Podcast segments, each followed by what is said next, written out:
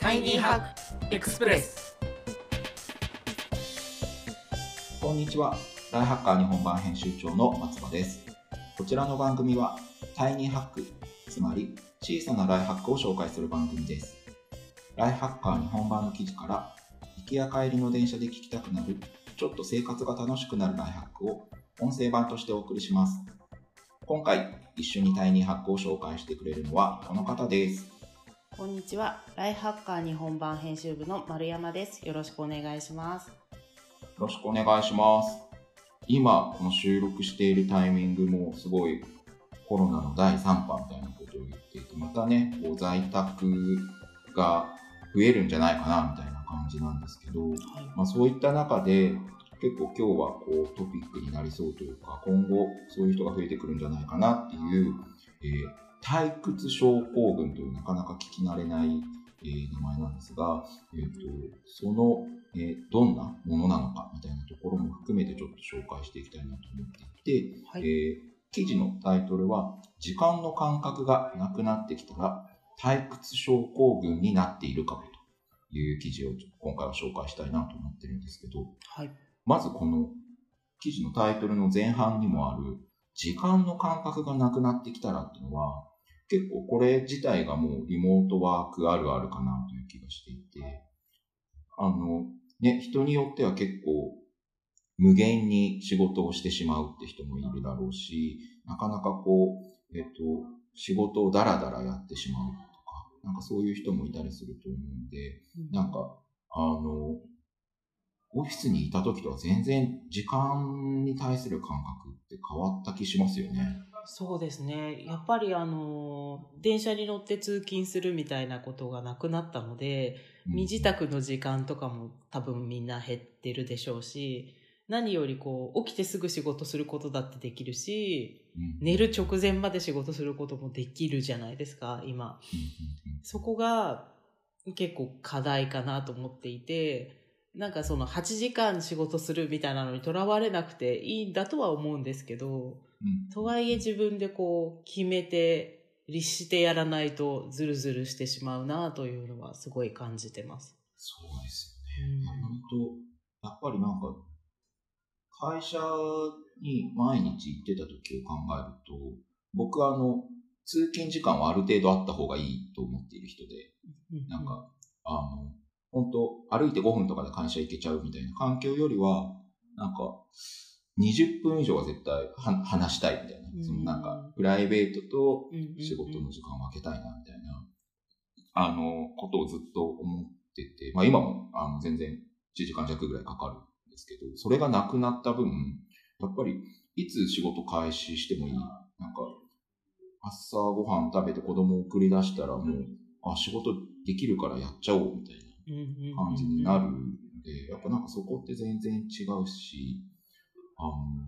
の、会社にいると人の出入りとか、なんかそういうところで、あの、あ、今何時になっちゃったとか、なんかまあ焦る時もあるし、あ、そろそろじゃあちょっと別のことやろうかなみたいな、なんかこう気が紛れる部分ってある気がするんですけど、そうですよね。それもねうんなくなっちゃいましたよね。なんかその、お昼を食べてる人がね、横にいたりとかすると、あ、もうお昼だとか思ってたのが、家にいて時計見ないで結構集中して何か作業してたりすると、やばい、もう2時半だったみたいなことがよくあるので、ちゃんとそれはね、お昼ご飯を取るとか休憩を取るって時間を決めなきゃなってすごい最近思ってました。うんね、なんかそんな感じで、やっぱりこう在宅ワークあのするようになった人は、なんとなくこう時間の感覚今までと違うなみたいなのを感じてる人はいると思うんですけど、まあ今回、その特に、えっと、その時間の感覚をなんか失ってるんじゃないかなとか、希薄になってるんじゃないかなと思っている人は今回紹介するその退屈症候群ってものにもしかしたらなりかけてるかもっていう感じなんですけど、うんうんこの退屈症候群ってそもそもどういうものっていう風な定義なんですかね？はい。退屈症候群は、その名の通りなんですが、まあ、仕事とか、まあ、特に仕事ですね、の刺激とか、挑戦、タスクみたいなところが欠如している状態はい。をその結果、なんか時間の流れがこう希薄になってしまったり、ちょっとやる気をそがれてしまったりしている状況を言っていました。なるほどね。あの、よく聞く、そのなんとか症候群でいうと、燃え尽き症候群っていうのはいがあるじゃないですか。あの、まあ、あの、こう、巨大な目標を達成してしまってっていう場合もあるでしょうし、うんうんあの、なんだろう、こういうコロナ禍だと、と、そもそも、こう、設定していた目標が意味をなさなくなってしまって、こう、やる気がなくなるというか、そういう燃え尽きてしまうみたいなものもある気がするんですけど、はい。それとは、今回その、紹介している退屈症候群っていうのは、ちょっと違う、その、まあ真逆と言っていいというか、なんかルーティンを、まあやるっていうのが、まあ、メインになってしまったりっていうことで、退屈に陥るっていうことなんですかね。そうですよね。やっぱり起きて家で仕事ってなると、外に一歩も出なかったり、うん全く刺激がないじゃないですか。で、まあ家族がいれば家族とのやりとりみたいなのがありそうですけど、例えば一人暮らしだと、今日一日誰とも喋らないでただパソコンと仕事してたみたいなことになりうるので、そうですそれはやっぱ刺激だったり、それ以外のもの、なんかこうんう、外の感じとかも受けないで感覚が鈍ってしまうのかなって思いました。よね。ね、なんか会社にいると、まあ本当いろんな人が通るとか話しかけられるとか、そういうもので、まあ、刺激になってるし、なんかそれで気づきがあったりするんですけど、やっぱりそういう機会ってすごい減ってるので、なんだろう、急ごしらえで、このね、半年とかでワークスペースを自宅で作りましたみたいな人だと、あんまりその、こう日差しが入り込まないところで仕事をしてたりとか、ね、そのなんか、こう、時間の移ろいとかを感じられないみたいなのは、なんか、あるあるだなと思ってて、うんうんうん。そういう意味では、ね、あの、前に紹介した睡眠ハックみたいな、あの、昼寝の、あの、はい話の時もしましたけど、うんやっぱりちょっと、外に出て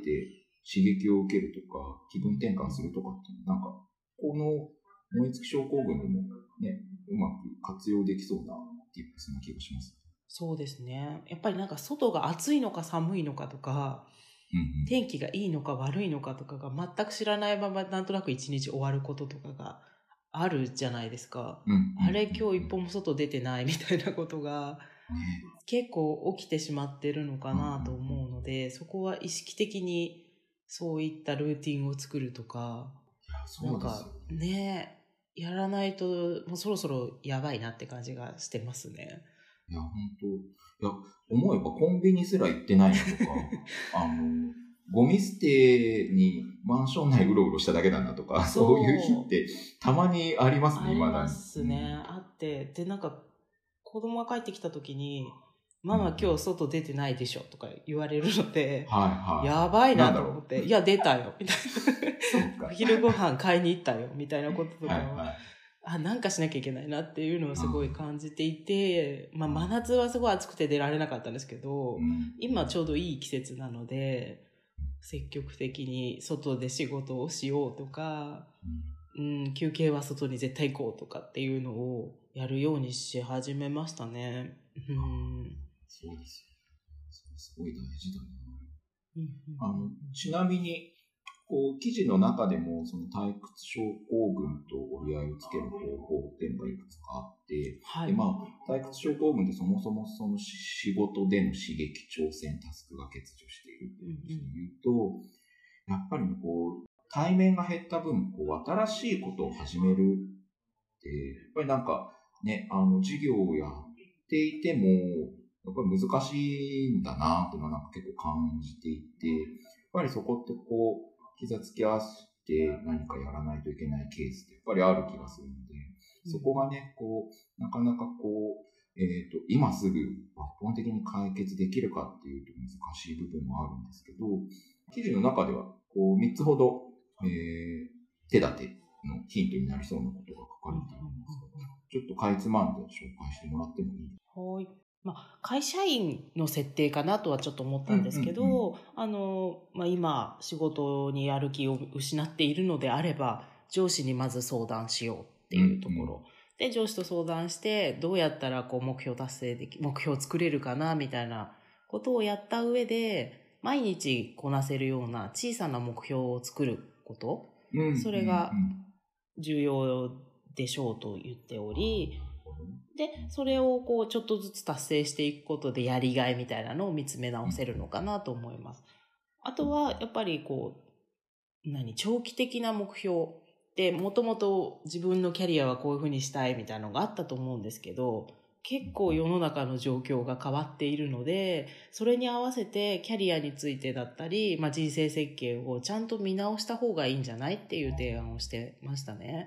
なんかその無理がある目標に向かって今やっていても多分どんどんこうす齟齬が出てくるというかそこの差が埋められずストレスになってしまうみたいなことが大いにありそうなのでまうんあコロナ禍であることのストレスだったり突然始まったこう在宅ワークってストレスだったりっていうのがいろいろあると思うんですけどあえてそのいい機会だと思って キャリアを見直すっていう方向性で自分を見直して考え直すのも良さそうかなと思いました。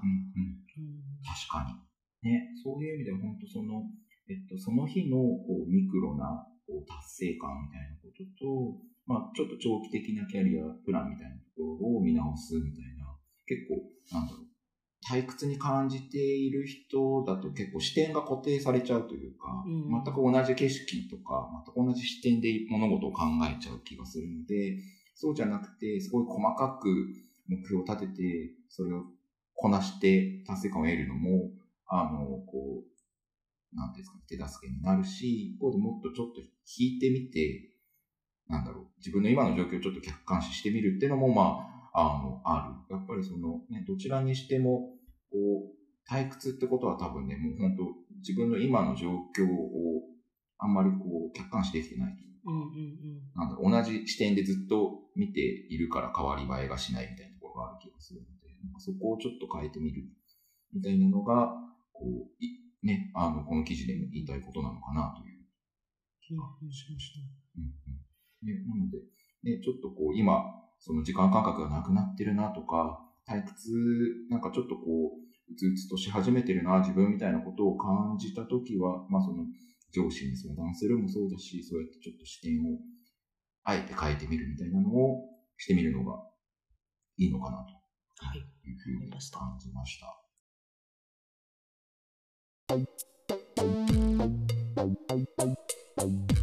第二ハークエクスプレス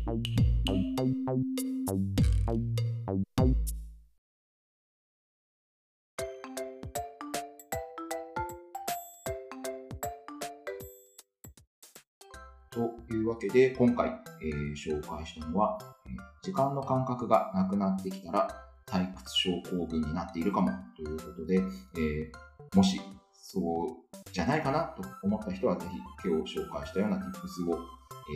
えー試してみてもらえたらなというふうに思います。それではまた次回お会いしましょう。お相手は、ライハッカーの本番編集長の松葉と、ライハッカー日本版編集者の丸山でした。